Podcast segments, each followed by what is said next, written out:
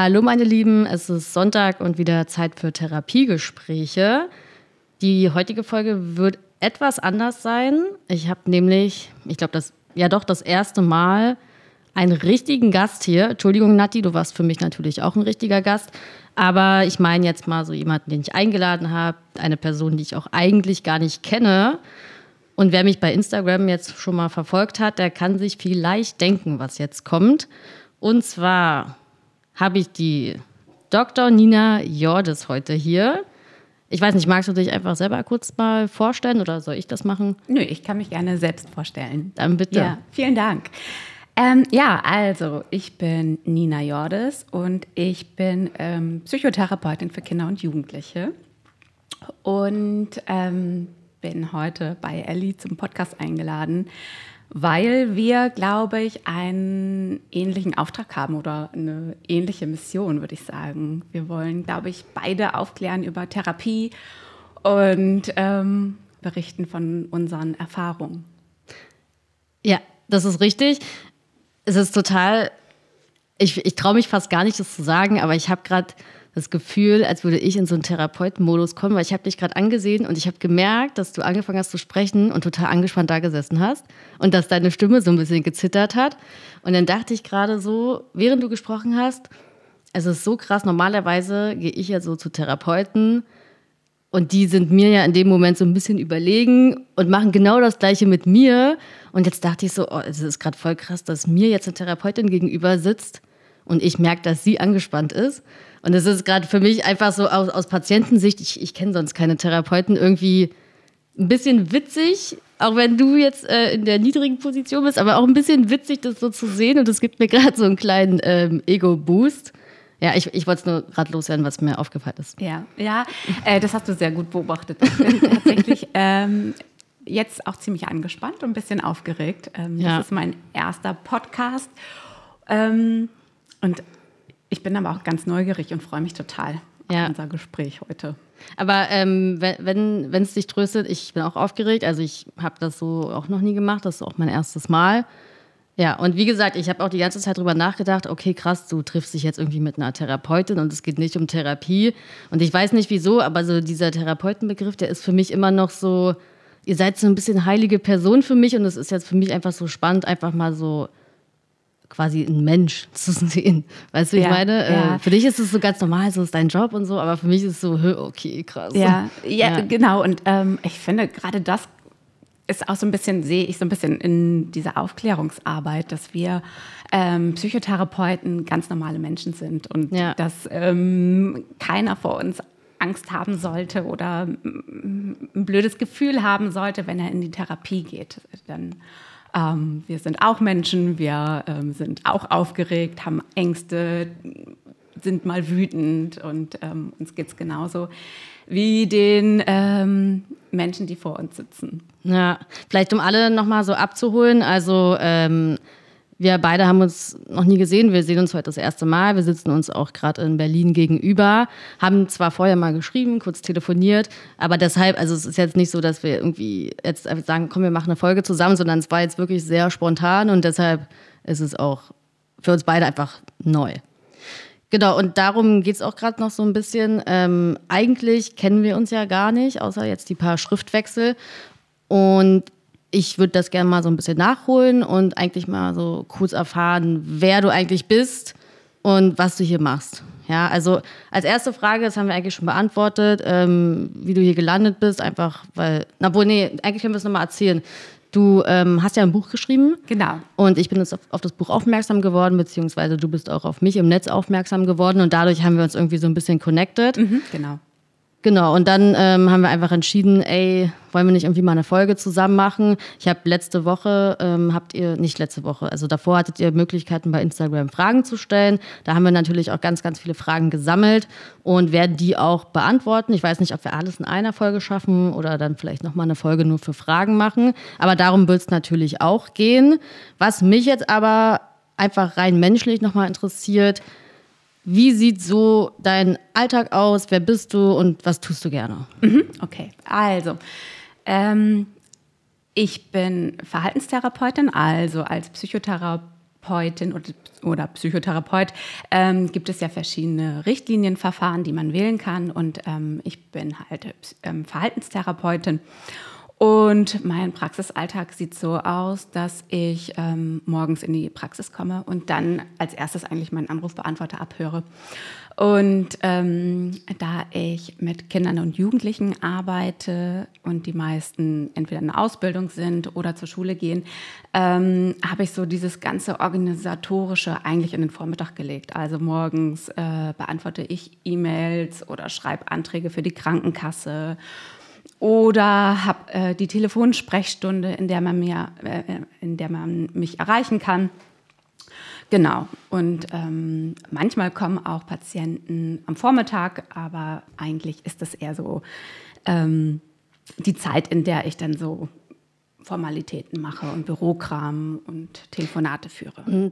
Wie ist das so? Äh, ist es so, dass die Eltern dann meistens kommen oder ist es also ich ich habe mir gerade vorgestellt, dass, weiß ich nicht, jetzt vielleicht so ein Kind oder so ein Jugendlicher irgendwie selber vorbeikommt oder anruft und sagt, oh Mann, ich brauche Hilfe oder so. Also stelle ich mir unglaublich belastend vor. Wie, wie ist das? Ist es eher, also läuft das so oder kommen schon meistens die Eltern? Also meistens sind es die Eltern, die äh, mich anrufen ah, und ja. ähm, mit mir Kontakt aufnehmen.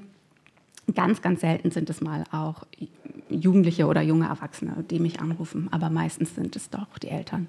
Ähm, ach so, was vielleicht nochmal wichtig ist, Nina Jordes ist gar nicht mein echter Name. Den habe ich mir ausgedacht für mein Buch. Ähm, und zwar aus dem Grund, dass in dem Buch ja echte Therapiegeschichten erzählt werden. Also Patientinnen, die tatsächlich bei mir in Behandlung war, waren. Und ähm, um deren Persönlichkeit zu schützen, habe ich mir überlegt, dass ich ein Pseudonym verwende. Ähm, ich bin wirklich Psychotherapeutin. Ich habe auch wirklich einen Doktortitel. Ähm, Worin hast du einen Doktortitel? Philosophie. Ach echt? Mhm. Oh wow. Also hast du auch richtig Philosophie doch studiert oder? Nee, ich habe äh, Sonderschulpädagogik studiert äh, mit der Fachrichtung Erziehungshilfe und habe da drin den Doktor gemacht. Ach krass, Philosophie ist auch immer so ein, ja, so, so ein Wunsch, wo ich mehr wissen würde. Ich habe damals irgendwie so mal so Platon gelesen und dachte, okay, ich habe jetzt die Welt verstanden. Also ein interessantes Thema auf jeden Fall. Ja, naja, ja, ja, also es ist schon ein sehr spezielles Thema, würde ich sagen. Ja, ja. Es gibt ja auch immer so diesen Vorwurf, ne, so genau wie bei Meditieren oder Philosophie, das ist halt so weg von dem Realistischen und man fliegt so in die Gedankenwelt. Aber ich habe mich da immer sehr willkommen gefühlt. Ja, ja, es hat einfach ähm, auch sehr extreme Strömung, würde ich sagen, die Philosophie. Ja. ja, und wie bist du überhaupt darauf gekommen, dass du jetzt Therapeutin werden möchtest? Und an sich würde mich auch interessieren, warum jetzt Kinder und Jugendliche, sind die besonders, ja, sind sie besonders oder? ähm, also ich glaube, dass ähm, dieser Berufswunsch schon ähm, relativ lange in mir steckte. Also ich habe schon zu Schulzeiten gemerkt, dass ich, glaube ich, ganz gut zuhören kann und ähm, habe dann mit äh, auch viel mit Freunden oder Bekannten oder so gesprochen und einige Freunde von mir haben dann immer berichtet, ach, ja, XY redet immer über Probleme und das zieht mich so runter und das kann ich gar nicht mehr hören. Und da ist mir so aufgefallen, dass es mir irgendwie anders geht ähm, und dass, dass ich das ganz gut von mir persönlich abgrenzen kann. Und ähm, da ist, glaube ich, so ein bisschen äh, die, die Idee entstanden und ich hatte auch schon immer so ein Interesse für Psychotherapie. Also ich hatte oder habe eine Freundin, die war damals in Therapie ähm, und es war für mich immer so was sehr Mysteriöses. Also was passiert da eigentlich? Liegt man auf einer Couch? Ähm, passiert da irgendwie, wird man verzaubert? was ist das eigentlich? Wie funktioniert das? Und ähm, habe dann immer meine Freundin gefragt und die hat mir immer ganz viel erzählt. Und ähm, so ist das Interesse, glaube ich, auch immer mehr gewachsen. Und ähm, irgendwann dachte ich, naja, vielleicht mache ich das einfach mal selbst.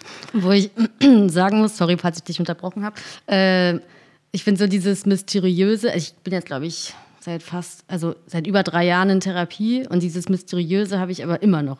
Mhm. Also auf deiner Seite vielleicht nicht, aber ich finde so als Patientin, es geht nie so 100% weg. Ich gehe immer noch in die Stunde rein und bin so aufgeregt bis sie mich beruhigt. So. Also mhm. vielleicht brauche ich da auch wirklich länger als andere. Aber ich finde so dieses Mysteriöse, was da eigentlich mit mir passiert, dass es irgendwie funktioniert, aber ich weiß auch gar nicht wieso, aber dass man diesen Prozess merkt. Ich habe immer noch nicht so 100% verstanden, wieso es jetzt eigentlich funktioniert, aber mhm. es tut es. Ja, ja, ja also genau. Super, super spannend. Ja. Wie ist, da, aber wie, wie ist das für dich, wenn, also wenn jetzt so ein neuer Patient kommt, bist du da auch aufgeregt oder? Also, weil ich stelle mir vor, du, du kriegst eine Mail oder so und dann kommt mhm. ja die Person das erste Mal rein. Ich weiß nicht, wie das andere machen, aber bei mir ist es so, ich habe mir meine Therapeuten, muss ich ganz ehrlich sagen, auch immer so ein bisschen nach Bild ausgesucht, weil mhm. ich dachte, ich, ich will wissen, wer da vor mir ist. Ich, ich kann nicht in irgendeinen Raum gehen und weiß nicht, wer da sitzt. Wie ist das für dich? Weil du hast ja meistens gar keine weiteren Informationen, außer jetzt vielleicht die Krankenkasse, oder? Mhm. Ähm, also ich Nee, eigentlich bin ich nicht aufgeregt. Also das, mm, ja, es ist schon immer, so ein Erstgespräch ist schon was Besonderes, aber ähm, so, ein, so ein Erstgespräch ist bei mir immer recht durchgetaktet. Also ich habe so, so spezielle Fragen im Kopf immer und weiß, die gehe ich so durch ähm, und habe dann für, für mich so einen Fahrplan und deswegen ähm, ist es schon, also ich bin immer so ein bisschen neugierig, bevor der oder diejenige kommt, aber ähm, so, so, wirklich aufgeregt bin ich nicht. Das kommt erst dann vielleicht so in den, in den nächsten Sitzungen, ähm, in dem man äh, so, so, so ein bisschen weniger diesen Fahrplan hat, sondern wo man nicht so, noch nicht so richtig weiß, in welche Richtung geht es eigentlich. Ja, also quasi äh, die Probatorik ist dann so richtig durchgeplant. Man muss ja auch diesen Bericht und so schreiben, ne? Und danach genau. wird es dann äh, offener und dann ist man selber auch ein bisschen aufgeregt oder fragt sich, wo lang es geht, wenn ich das jetzt richtig verstanden habe, oder? Genau, genau. Ja. Also es gibt ja ähm, diese fünf probatorischen Sitzungen ähm, und die sind dafür da, dass der Patient oder die Patientin erstmal den Therapeuten ähm, kennenlernt und guckt, mag ich den überhaupt, kann ich mir überhaupt vorstellen, mit dem zusammenzuarbeiten. Und wenn und, und der hm, Therapeut nutzt halt die probatorischen Sitzungen, um ähm, diagnostische Fragen zu stellen, Fragebögen auszugeben, so ein bisschen ähm, zu gucken, wie ist denn eigentlich die Therapiemotivation und die Behandlungsmotivation. Ja. Ähm, kann man zusammenarbeiten und ähm, dann nach diesen fünf probatorischen Sitzungen ähm, wird ja erst die Therapie beantragt. Genau, ja. Hast du nochmal gut zusammengefasst. Äh, besser hätte ich es nicht machen können. ähm, es gibt so eine Frage, die wollte ich eigentlich schon immer mal stellen. Bei meiner eigenen Therapeutin habe ich es mich jetzt nicht so getraut. Oh, jetzt bin ich gespannt. Ja, es ist auch an sich keine schlimme Frage, aber es ist, also mein Gefühl sagt, dass es vermutlich nicht immer so sein wird, aber wenn man Psychologie studiert hat, wenn man sich entscheidet, Therapeutin zu werden und diese Ausbildung ja hat, denkst du oder weißt du vielleicht sogar, dass es für dein eigenes Leben, wie du das meisterst, wie du so durchkommst, dass es irgendeinen Vorteil hat? Ja, ähm, tatsächlich glaube ich nein. Sehr ernüchternd. Also so dieses, dieses äh, sehr, es gibt ja so ein Klischee, dass ich glaube daran nicht. Ich weiß nur, mhm. dass es dieses Klischee gibt, dass Leute irgendwie Psychologie studieren, um sich jetzt irgendwie selber zu retten oder so. Was ich denke, ist ähm, schon Schwachsinn. Ähm, aber es ist nicht so, ja, man, man nimmt das nicht mit und sagt, ey, guck mal, ich habe das und das gelernt, jetzt wende ich das für mich selber an und krieg's besser hin als die anderen. Nee, ich glaube, also ich glaube eigentlich nein. Also ich, ja. so wie ich das am Anfang schon gesagt habe, sind wir halt auch, also wir werden auch geleitet durch unsere Gefühle und ähm, durch unsere Vorerfahrung, wie wir geprägt wurden und ähm, ja, also wir sind vielleicht manchmal ein bisschen reflektierter und können vielleicht im Nachhinein manchmal auch so erkennen, ja, okay, da wäre vielleicht diese Situation oder dieses Verhalten ein bisschen günstiger gewesen. Ähm, aber ich bin ja nicht mein eigener Patient. Ja, sondern ja, also ich, ich versuche einfach mein, mein, mein Leben zu leben und nicht immer mich selbst und mein, meine Handlungen und alles irgendwie zu analysieren. Und ähm ja, es wird dann, glaube ich, auch irgendwann zu viel, oder? Wenn man immer diesen Analysemodus aufhat, den muss man ja auch mal abschalten wollen, oder? Ja, ja, ja, genau. Also ich bin, ähm, vielleicht machen das meine Kollegen anders, vielleicht würden die auch ähm, das ganz anders einschätzen, aber ähm, nach, also ich habe nicht das Gefühl, dass ich dadurch irgendwie besser durchs Leben komme. Also was vielleicht ein bisschen anders ist, was aber, glaube ich, alle Menschen lernen können, ist, wenn ich irgendwie so einem Idioten begegne und äh, der mich anpöbelt, dann kann ich relativ schnell umschalten und weiß, okay, äh, der hat wahrscheinlich irgendwie ein Problem oder ja. dem geht's scheiße, was weiß ich was. Es hat überhaupt nichts mit mir als Person zu tun. Ja. Und da kann ich ähm, relativ gut, glaube ich, sagen, ja, lass den mal irgendwie ja. links liegen. Ähm, das ist alles okay, so wie du bist. Und ähm, das können aber auch Nicht-Therapeuten auch. Ja, also wenn ich das jetzt mal versuche, in der kurzen Zeit ganz poetisch zusammenzufassen, dann hilft Wissen nicht gegen die eigenen Gefühle, aber das Wissen hilft, um vielleicht von außen ähm, anderes besser zu verstehen, oder? Mm, ja. Ja, ja, okay. Ja, ja genau. Aber, ähm, also ja, genau. Wenn ich mein, mein ähm, Verhalten zum Beispiel rückwirkend nochmal reflektiere oder so, dann, dann, fällt mir natürlich schon manchmal was auf und ähm, versuche dann ähm, vielleicht in der nächsten Situation damit nochmal anders umzugehen. Aber ähm, ich bin ja trotzdem irgendwie, habe ich ja trotzdem bei mir selbst blinde Flecken und äh, sehe viele Dinge bei mir auch nicht ja. die andere vielleicht ganz eindeutig sehen und sagen, ah, das ist aber auffällig oder so. Und ja. Genau, ich habe jetzt schon selber so viele Fragen gestellt. Eigentlich äh, ist die Folge da, damit die Community Fragen stellt. Aber äh, ich, ich konnte es mir nicht verkneifen.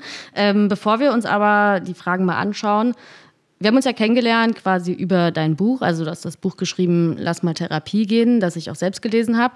Und ich weiß noch, dass ich ähm, ja, beim Lesen so dachte, dieses Buch hätte ich vor drei, vier Jahren gebraucht, als ich selbst gemerkt habe, dass es mir nicht so gut geht und wirklich wahnsinnige Angst davor hatte, mir das irgendwie einzugestehen oder ja, überhaupt jemandem von meinen Gedanken zu erzählen.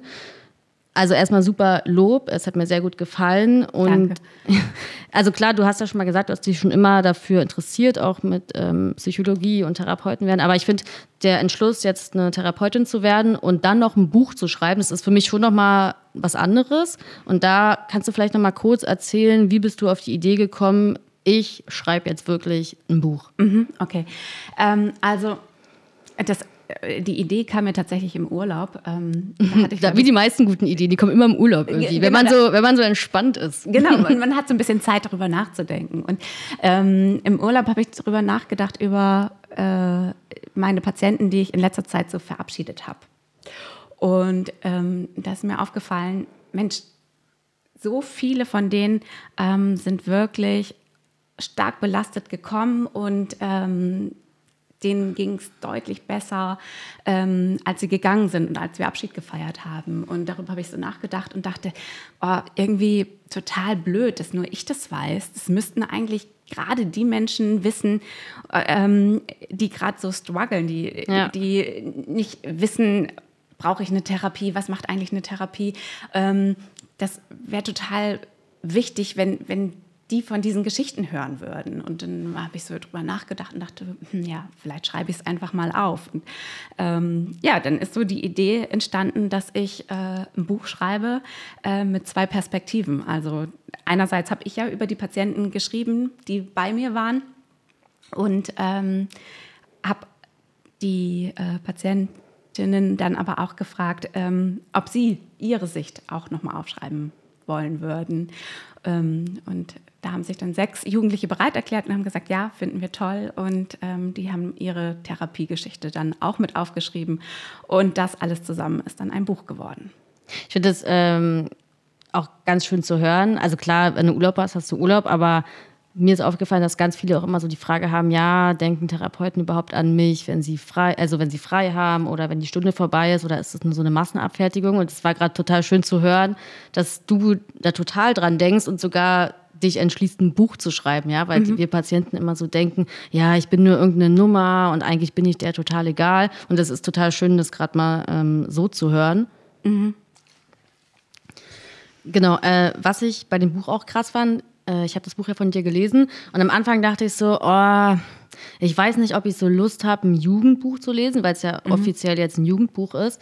Und was ich aber so spannend fand, war, dass egal wie alt diese Patienten waren, also klar, die hatten bestimmte Diagnosen, aber dass diese Jugendlichen am Ende des Tages genau das gleiche denken oder fühlen, wie ich es manchmal tue mhm. und dass es da gar keinen Unterschied gibt. Ja, und deshalb finde ich das Buch von dir auch so cool, dass es halt alle betrifft, die irgendwie in dieses Thema Psychotherapie eintauchen wollen und dass es gar nicht darauf ankommt, wie alt man eigentlich ist und dass es dann noch ein super Buch ist, was man zum Beispiel, ähm, ja, gerade Jugendliche, man, man will nicht mit den Eltern drüber reden oder sonst was, dass man so jemandem kann man das Buch in die Hand drücken, es ist einfach geschrieben und alle Fragen sind geklärt, ja, und genau diese Fragen, die ich vor ein paar Jahren hatte, als ich mich halt noch nicht so getraut habe, irgendwie zu einer Therapie zu gehen oder jetzt hm, einen Podcast zu machen. Mhm. Ähm, da hätte ich genau so eine einfache Erklärung gebraucht und diese persönlichen Geschichten, wie du schon sagst, dieser Perspektivwechsel. Auf einer Seite spricht die Therapeutin da von der Therapie, dann melden sich die Jugendlichen zu Wort und trotzdem holt es alle irgendwie ab und das fand ich halt auch einfach spannend nochmal zu sehen, dass es nicht ums Alter geht. Mhm, mh. ähm, ich das war auch so ein bisschen meine Intention, ähm, etwas zu schreiben, was jetzt nicht noch ein Fachbuch ist und äh, das ähm, schwer zu lesen ist, sondern etwas, was einfach ganz einfach formuliert ist, dass man so ein bisschen auch so weglesen kann und ähm, wo die Betroffenen sich verstanden fühlen und dass es nicht so darum geht, ähm, dass es sich Fachbegriffe hat, äh, damit es klug rüberkommt, sondern eher äh, ein Buch, das so ein bisschen Mut gibt. Ja. Ja, genau so kam es auch rüber. Also Ziel erreicht, würde ich sagen. Ja, sehr gut. Ja. Das freut mich sehr. So, ähm, dann würde ich auch tatsächlich direkt mal dazu übergehen, dass wir uns ein paar Community-Fragen anschauen. Eine Frage fand ich super interessant. Also wir haben die jetzt eigentlich schon ein bisschen beantwortet, aber ich würde sie trotzdem einfach nochmal offiziell stellen. Und das war, nehmen die Geschichten von Ihren Patienten Sie persönlich mit? Mhm. Also ja, ähm, manchmal berühren mich die Geschichten schon sehr. Also es kommt schon auch ähm, häufig vor und das gehört aber auch so ein bisschen mit zum Beruf. Also Mitgefühl ist, ist einfach auch ganz, ganz wichtig, denn ähm, ich muss natürlich mitfühlen, ähm, damit ich auch meinem Gegenüber so ein bisschen die Gefühle die er vielleicht gerade gar nicht fühlen kann, auch rückmelden kann. Also dass ich so so, eine, so ein bisschen wie so eine Art Gegenübertragung, oder? Ist es das? Ja, das ist das ist eher der Begriff aus der, der Tiefenpsychologie, ne? Ja, äh, Ge ja genau. Ich, ich weiß nicht, wie man es anders aber, sagt, aber das war jetzt so das erste. Genau, äh, aber es ist ja, ähm, wenn Patienten ähm, so, so, Schwierigkeiten haben, ähm, so einen Zugang zu ihren Gefühlen zu haben, ähm, ist es manchmal sehr hilfreich, dass der Therapeut oder die Therapeutin das Gefühl, was, was sie gerade spüren oder das, was, was sie vermuten bei, bei dem Gegenüber, ähm, dass sie das einfach auch nochmal benennen. Sowas wie, ähm, Mensch, ich glaube, das macht dich gerade ganz schön wütend. Und ähm, dafür ist einfach Mitgefühl auch wichtig bei uns äh, Therapeuten. Ähm, aber das bedeutet ja nicht, dass das dass wir dieses Gefühl auch mit nach Hause nehmen, sondern das ist dann in der äh, Therapiesitzung da das Gefühl. Und ähm, manchmal ist es auch sehr bedrückend. Und, ähm Aber da frage ich mich, also, wenn, wenn du das so sagst, ist, also nicht, dass es sich zu einfach anhört, aber ich frage mich, also wie, wie geht das, dass ich sage, okay, jetzt ist die Stunde vorbei und jetzt nehme ich das Gefühl nicht mit. Weil, also gut, ich bin jetzt, ich bin eine Patientin, ich habe extreme Probleme mit der Regulation von Gefühlen. Also bei mir ist es eh nochmal extremer als vielleicht bei anderen. Aber ich finde das so krass, dass man dann dass man das so abgrenzen kann. Lernt man das in der Ausbildung oder ist, ist, ist es so Persönlichkeit? Aber gut, du hast gesagt, du hast halt früher auch schon immer gemerkt, so dass dich das nicht so runterzieht wie jetzt andere. Aber lernt man das auch in der Ausbildung? Gibt es so Techniken, wie man sich wirklich gut abgrenzen kann? Mm, also mm, ja, eine Technik wäre zum Beispiel ähm, zu überprüfen, was davon ist eigentlich mein Gefühl und was ist das Gefühl äh, von dem anderen. Ja, okay, ja, das müsste ich öfter mal machen. genau, und ähm, damit ist, ist, ist man ja schon relativ gut ja. abgegrenzt, dass man ja, merkt, okay, das ist, ist eigentlich gar nicht mein Gefühl, dass ich jetzt gerade fühle. Und ähm, wenn ja. einem das zu sehr mitnimmt, ähm, haben wir Therapeuten ähm, ja auch immer die Möglichkeit für Supervision. Und ist das eigentlich Pflicht oder ist es eher so, also man entscheidet selber, wann, wie, wo man das macht? Ähm, in der Ausbildung ist es Pflicht mhm. und ähm, nach der ähm, Ausbildung, also wenn man ähm, approbierter Psychotherapeut ist, ähm, hat man die Pflicht, sich fortzubilden. Und da kann man so, so ein bisschen wählen, ob man Fortbildung macht oder ob man Intervision macht oder Supervision oder ob man sich das alles so ein bisschen aufteilt. Aber ähm, Supervision ist schon sehr ratsam. Also gerade wenn man Fälle hat, ähm, die einen sehr nahe gehen, um einfach auch nochmal zu gucken, was macht das eigentlich mit mir, was hat das mit mir zu tun, warum ist gerade dieser Fall für mich so auffühlend. Und da ist Supervision sehr hilfreich, Ja. um sich Und einfach abzugrenzen. nur dazu noch, äh, wie oft würdest du sagen, im Durchschnitt kommt es vor, dass du wirklich sagst, ey, es geht mir jetzt schon sehr nah, auch näher als sonst vielleicht? Das kann ich so, gar nicht so genau sagen. Also ich habe den Eindruck, dass es ganz viel auch mit meiner eigenen Verfassung zu tun hat, wie es mir gerade geht. Also ähm, ich hatte den Eindruck, dass es zum Beispiel während der Pandemie, äh, während des Lockdowns mir sehr schwer, oder sehr schwer, weiß nicht, aber ähm, deutlich schwerer fiel, ähm, weil da einfach generell, generell, also auch bei mir persönlich, privat, äh, eine größere Belastung war. Und, und ja, auch meine Patienten deutlich belasteter waren. Ja. Also viele, einige nicht, aber viele deutlicher belastet waren. Und ähm, da fiel es mir schon etwas schwerer. Also ich würde, ich kann das gar nicht in Zahlen ausdrücken, aber ich merke schon, dass es was damit zu tun hat, wie gut ich gerade auf mich selbst aufpasse, Ja. wie, wie viel Selbstfürsorge ich betreibe. Und Ja. ähm, Ich glaube, das, das kennt auch fast jeder so ein bisschen aus dem Alltag. Ne? Wenn es einem selber gerade nicht so gut geht, dann nimmt man sich Dinge noch mehr zu Herzen als vielleicht sonst. Oder bei mir ist es, Mhm. äh, bei mir ist es schon, wenn, wenn ich müde bin, dann könnte ich, also wirklich müde bin, ich, ich könnte wegen jedem Scheiß anfangen zu heulen. Ja, Wo, ja. also nie, ich habe einmal habe ich geheult, weil irgendwie meine Hafermilch leer war und ich wollte unbedingt einen Kaffee trinken, weil Mhm. Ja. ich so müde war. Ja. Und danach habe ich auch gedacht, was war das gerade? Ich hätte einfach nur rausgehen müssen, hätte mir eine neue Milch geholt. Aber ich war so müde und dann auch in einer Zeit, wo ich sowieso sensibel war. Von daher kann ich es super nachvollziehen, dass man sagt, ey, wenn es mir gerade richtig gut geht, dann Mhm. kann ich auch viel mehr aufnehmen, mich besser abgrenzen, als wenn ich gerade selber so ein bisschen, sagen wir mal, auf dem Boden rumkrauche. Deshalb, äh, das, ja, finde Mhm, Ja. ich schön, dass es bei euch auch so ist. ja, ja, genau. Deswegen Selbstfürsorge ist einfach äh, für alle Menschen sehr wichtig. Ja. Gut, dann kommen wir zur nächsten Frage. Und zwar hat jemand gefragt, ist es schlimm, wenn ich mich nicht traue, Rückfragen zu stellen? Also ähm, vielleicht könnte man sagen, ist es schlimm, wenn ich mich noch nicht traue, Rückfragen zu stellen. Denn Therapie sollte ja eigentlich ein Raum sein, wo du dich sicher fühlst und wo du das Gefühl hast, du kannst dich öffnen und du kannst neue Sachen ausprobieren.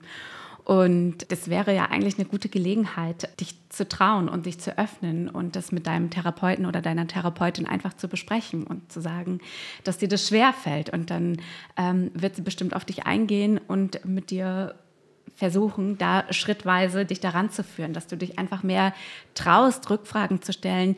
Ähm, denn wenn dir das in der Therapie schwerfällt, dann kann ich mir vorstellen, dass es wahrscheinlich in deinem Alltag auch Situationen gibt, in denen es dir schwerfällt, deine Meinung zu sagen oder Dinge zu erfragen. Ähm, und dafür wäre das ja eigentlich ähm, ein super Ort, um das zu üben. Was würdest, ist jetzt so eine spontane ähm, Frage, die mir dazu einfällt. Was würdest du sagen, ähm, wie viele Patienten kommen und haben so ein Grundvertrauen zum Therapeuten? Weil ich, bei mir ist es so, äh, ich, ich bin halt so von vornherein, ich, ich kann gar nicht kommunizieren, obwohl ich eigentlich schon denke, dass ich ein kommunikativer Mensch bin. Aber so, ich, ich habe so null Vertrauen und das dauert total lange, bis ich das irgendwie aufbaue und bis ich dann mich sicher fühle. Würdest du sagen, dass die meisten eigentlich eher hinkommen und schon, sagen wir mal, reden können und einfach nur in die richtige Richtung geschubst werden? Oder gibt es schon viele, die erstmal so ganz vorsichtig sind und sich dann halt, wie gesagt, nicht trauen, Rückfragen zu stellen und wo das halt erst so ein bisschen wachsen muss. Also wa- was muss jetzt keine Zahl sein, aber vom Gefühl her, welche Patienten gibt es öfter?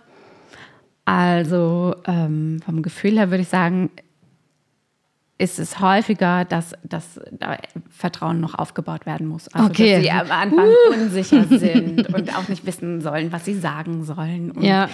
ähm, dass sie sich noch nicht wirklich trauen. Okay. Und das ist einfach auch therapeutische Arbeit. Ähm, also das ist ja etwas, was wir ähm, Therapeutinnen eigentlich gewährleisten sollen, dass, dass Ja. die unser Gegenüber sich, sich wohlfühlt und ähm, sich immer mehr traut, solche Dinge anzusprechen und ähm, dann auch bestärkt wird und ja. ein gutes Gefühl kriegt. Freut man sich dann auch, wenn man merkt, oh Mensch, der Patient öffnet sich jetzt langsam, so ich habe jetzt langsam das Vertrauen, der kommt aus sich raus. Freut man sich da? Oder? Ja, total. Ja, ja.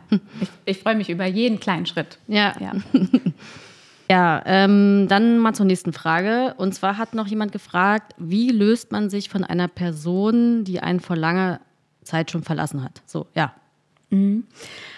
Ja, das kann sehr schmerzhaft sein, ähm, wenn man verlassen wurde und das irgendwie gar nicht wirklich wahrhaben will. Und das ist jetzt kenne ich die Person nicht, ähm, natürlich so ein bisschen schwierig zu beantworten. Aber ähm, was mir dazu einfällt, ist vielleicht, dass es dir helfen würde, wenn du anfängst, diese Person nicht mehr zu idealisieren. Also dass du ähm, nicht immer das anguckst, was toll mit dieser Person war und ähm, welche tollen Erlebnisse ihr hattet, sondern da gab es bestimmt auch Situationen, die scheiße waren und dass du die einfach auch noch mal ein bisschen mehr hervorholst und dir anschaust. Und das nächste ist radikale Akzeptanz, also dass du anfängst zu akzeptieren, ja dass es vorbei ist. Und solange du immer wieder die Hoffnung hast, vielleicht wird es noch mal was, vielleicht kommt er zu mir oder sie zu mir zurück, kannst du dich nicht wirklich lösen, sondern ähm, wichtig ist, dass du anfängst, das akzept zu akzeptieren, dass, dass die Beziehung vorbei ist. Ja, ja.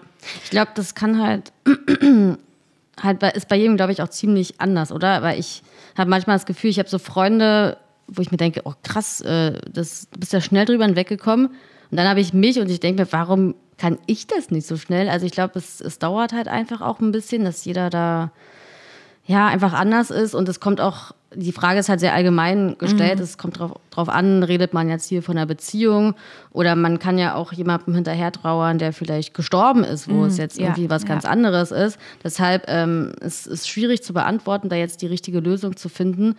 Aber ich glaube, ähm, ja, so diese radikale Akzeptanz habe ich für mich gemerkt, ähm, ist manchmal ganz gut. Ja, also man kann Dinge einfach manchmal nicht ändern. Man kann nicht alles kontrollieren mhm. und manchmal macht es Sinn, sich vielleicht auf das zu konzentrieren, was ich kontrollieren kann. Ja. ja. Und Akzeptanz heißt ja nicht, dass man das automatisch gut findet. Dass man ja. sagt, boah, das ist jetzt toll, sondern dass man einfach das akzeptiert, dass es gerade ja. scheiße ist. ja. Und im nächsten Schritt vielleicht auch zu gucken, was kann ich denn eigentlich für mich tun? Ähm, was tut mir eigentlich gut? Und ähm, ja. wie kann ich mich selbst so ein bisschen stärken? Und wie kann ich wieder, ja, für mich gute Dinge tun? Ja, damit haben wir die Frage eigentlich so ein bisschen beantwortet, weil mehr, ja, alles andere müsste man irgendwie persönlich erfragen. Aber ja, akzeptiert es, Leute. ja. ist manchmal nicht so leicht, aber. Äh, ja aber ja, irg irgendwann, irgendwann kommt's. Also ich, ich kann euch sagen, ich brauche auch immer sehr lange, um Dinge zu akzeptieren. Aber irgendwann, auch wenn man es sich dann immer nicht so vorstellen kann, aber irgendwann funktioniert es dann mal. Okay. Dann äh, würde ich sagen, dass wir uns jetzt für die Folge noch eine Frage raussuchen und dann vielleicht lieber ähm, nochmal eine Folge mit anderen Fragen machen, weil die Zeit sagt jetzt auch, dass äh, wir nicht mehr ganz so viel davon haben. Ähm, und zwar wäre eine, äh, eine Frage noch, wie gehe ich als Betroffener mit Angehörigen um? Andersrum, oder? Oh. Stimmt. Äh, lesen kann ich auch nicht mehr. Sorry. Äh, die Angehörigen gehen mir so auf die Nerven. Wie, was soll ich jetzt machen? Was soll ich mit meinen Eltern machen? Sorry, Leute. Äh, ganz kurz, das kann ich vielleicht noch erzählen. Ich hatte schon die ganze Zeit Angst vor der Folge, weil heute, es gibt so Tage, da stehe ich auf und ich habe einfach so ich weiß, ich fühle mich heute ein bisschen verwirrter als sonst. Und heute war so ein Tag, also für die, ihr, ihr wisst das ja nicht, aber wir nehmen den Podcast gerade in der Wohnung von meiner Freundin auf, weil äh, ich habe halt so eine super kleine Wohnung in der Innenstadt in Berlin und sagen wir mal so, für Normalverdiener mehr als 40 Quadratmeter sind da nicht drin und da hätte man jetzt keinen Podcast irgendwie am Tisch aufnehmen können, weil ich keinen habe. Ähm, und jedenfalls bin ich zu meiner Freundin heute gefahren und habe vor der Tür gestanden und bin nicht reingekommen und dachte so, hä, wieso, wieso komme ich da nicht rein? Dann habe ich ihr ein, ein, Bild geschickt von dem Schlüssel und ich hatte halt so einen komplett falschen Schlüssel dabei und hatte super Stress nämlich heute Vormittag. Zum Glück war hier eine Nachbarin, die einen Schlüssel hatte. Aber da dachte ich schon, Ellie, wenn jetzt äh, die liebe Therapeutin nicht extra hergekommen wäre, hättest du diese Folge wahrscheinlich lieber einen anderen Tag gemacht, weil du heute so verwirrt bist. Aber dann dachte ich mir, genau das macht ja meine Person und den Podcast aus. Ich bin halt manchmal eine sehr verwirrte Person und es ist völlig okay und ich finde, wir verstehen uns trotzdem super. Ja, total. Also äh, vielleicht, vielleicht, kannst du äh, die, die Frage für mich mal ganz kurz vorlesen. Ja, ja. Ähm, wie gehe ich als Angehörige mit Betroffenen um? Ja, also Angehörige wollen ja in der Regel helfen und ähm, manchmal sind aber so gut gemeinte Ratschläge wie, anderen geht es noch schlimmer oder du musst einfach mal ein bisschen rausgehen, äh, mach doch mal ein bisschen Sport. Gut gemeint, ähm, bewirken aber genau das Gegenteil. Also wenn ähm, Menschen mit psychischen Erkrankungen solche Aussagen hören, äh, fühlen sich häufig nicht ernst genommen und macht, das macht, kann die Situationen halt auch einfach ähm, schlimmer machen. Deswegen würde ich sagen, also was wichtig ist für Angehörige, ist, dass sie Hilfe anbieten und am Ball bleiben, aber dass sie Absagen äh, nicht persönlich nehmen. Also es gibt einfach äh, immer mal wieder Situationen, in denen das den Betroffenen nicht möglich ist und in denen sie nicht rausgehen können oder das gerade nicht annehmen können. Und ähm, das hat nichts mit dem oder der Angehörigen zu tun, sondern ähm, das geht einfach in dem Moment nicht. Und deswegen bleibt am Ball und ähm, wenn, wenn ihr gerade nicht oder wenn ihr gerade eine Absage erhaltet, nehmt es nicht persönlich. Genau. Und glaub, passt auf eure eigenen Grenzen auf. Also wichtig finde ich auch zu sagen, dass das für Angehörige dann natürlich auch eine große Herausforderung ist. Und ähm, auch ihr dürft sagen, Mensch, heute passt es mir irgendwie nicht, aber lass uns doch morgen zusammen was unternehmen. Ja, ich glaube, alles, was du gerade gesagt hast, da habe ich mich sehr wiedergefunden, allerdings auf Seiten der Betroffenen. Also ich habe das so oft durchgehabt mit Leuten, die dann irgendwie extrem traurig waren. Ich, ich habe Freunde gehabt, die haben wirklich geheult, weil sie dachten, unsere Freundschaft geht kaputt, weil ich mich dann tagelang nicht gemeldet habe mhm. oder auch abgesagt habe. Wo ich wirklich lange mit denen sprechen musste und denen das erklären musste, wenn ich in bestimmten Phasen bin, nimm es bitte nicht persönlich. Und ich glaube, du hast das ja schon sehr gut zusammengefasst. Ich glaube, wenn man Angehöriger ist und halt, also von den, von den Betroffenen vielleicht auch in dem Moment nicht so viel Erklärung bekommt, man kann sich heutzutage echt gut weiterbilden. Und einfach, man, man muss, glaube ich, viel erstmal Wissen sich aneignen, weil gerade bei psychischen Erkrankungen, es gibt so viele Vorurteile und sonst mhm. was. Also ich glaube, wenn es leider so ist, dass ihr in eurem Umfeld jemanden habt, der jetzt, weiß ich nicht, Depression hat, eine Schizophrenie, eine Angststörung, was auch immer, guckt, dass ihr euch vielleicht ein bisschen belest, was macht diese Störung aus, was geht in den Menschen vor und dass ihr dann mit dem Wissen auch besser agieren könnt, weil ich finde es immer so traurig. Ich merke ja, dass meine Freunde mir helfen wollen, aber sie wissen einfach nicht wie. Und wie du schon gesagt hast, so diese Ratschläge und so, das ist nicht böse gemeint. Mhm. Ich weiß das auch, aber in dem Moment hört sich das für mich an, als würden die mir gerade so ein Messer ins ja, Rücken, in, den, in den Rücken stechen, obwohl ich ganz genau weiß, die lieben mich, das sind meine Freunde, mhm. die wollen mir helfen, aber in dem Moment sehe ich das nicht. Ich sehe es als mhm. Angriff und ich denke mir, weh. ich, ich wollte gerade ein böses F-Wort sagen, aber hm, euch alle. Ja, also ja. deswegen, äh, ja. Ich glaube, es ist super schwierig als Angehörige. Ähm, und ich habe auch, es gibt ja auch so Selbsthilfegruppen und Therapien für Angehörige, ne? Ja, also. Genau, ja. Ja, wir sitzen alle im gleichen Boot und wir müssen das irgendwie zusammen zum Schaukeln bringen. Und ich muss aber auch sagen, ähm, das ist jetzt sehr radikal, aber ich finde auch, wenn, wenn als Angehöriger, wenn man merkt, ich kann meine eigenen Grenzen nicht einhalten mhm. und ich kann Person XY oder auch es gibt ja auch diese, diese romantische Vorstellung, ich bin jetzt der Retter von XY oder so. Ich habe heute weiß ich, sowas gibt es nicht. Mhm. Und ich glaube, dass man dann auch irgendwann ist es okay, sich von jemandem abzuwenden, wenn man merkt, man kriegt es selber nicht hin, weil das Letzte, was passieren darf, ist, dass ein Angehöriger, sagen wir mal, das Leben jetzt selber auch noch irgendwie gegen die Wand fährt oder irgendwie am Boden ist, weil man zu sehr helfen will und es einfach nicht kann. Mhm. Ja. ja. So, jetzt reicht es aber auch mit Fragen. Ich habe gerade schon mal ähm, in der Pause mit Frau Jordes gesprochen. Wir werden auf jeden Fall noch eine Folge machen mit noch mehr Fragen, weil wir doch in unseren Antworten beide ein bisschen ausgeufert sind. Ich hoffe, euch hat es trotzdem gefallen. Von daher, ähm, wie gesagt, nächste Folge nochmal Fragen. Ich würde euch trotzdem ähm, einmal das Buch, falls ihr jetzt irgendwie Bock habt, das mal zu lesen, ähm, in der Story verlinken. Ja, und dann würde ich sagen, verabschieden wir uns beide und ja. dann hören wir uns in der nächsten Folge nochmal. Ja, vielen Dank, es hat ähm, Spaß gemacht. Ja, gerne.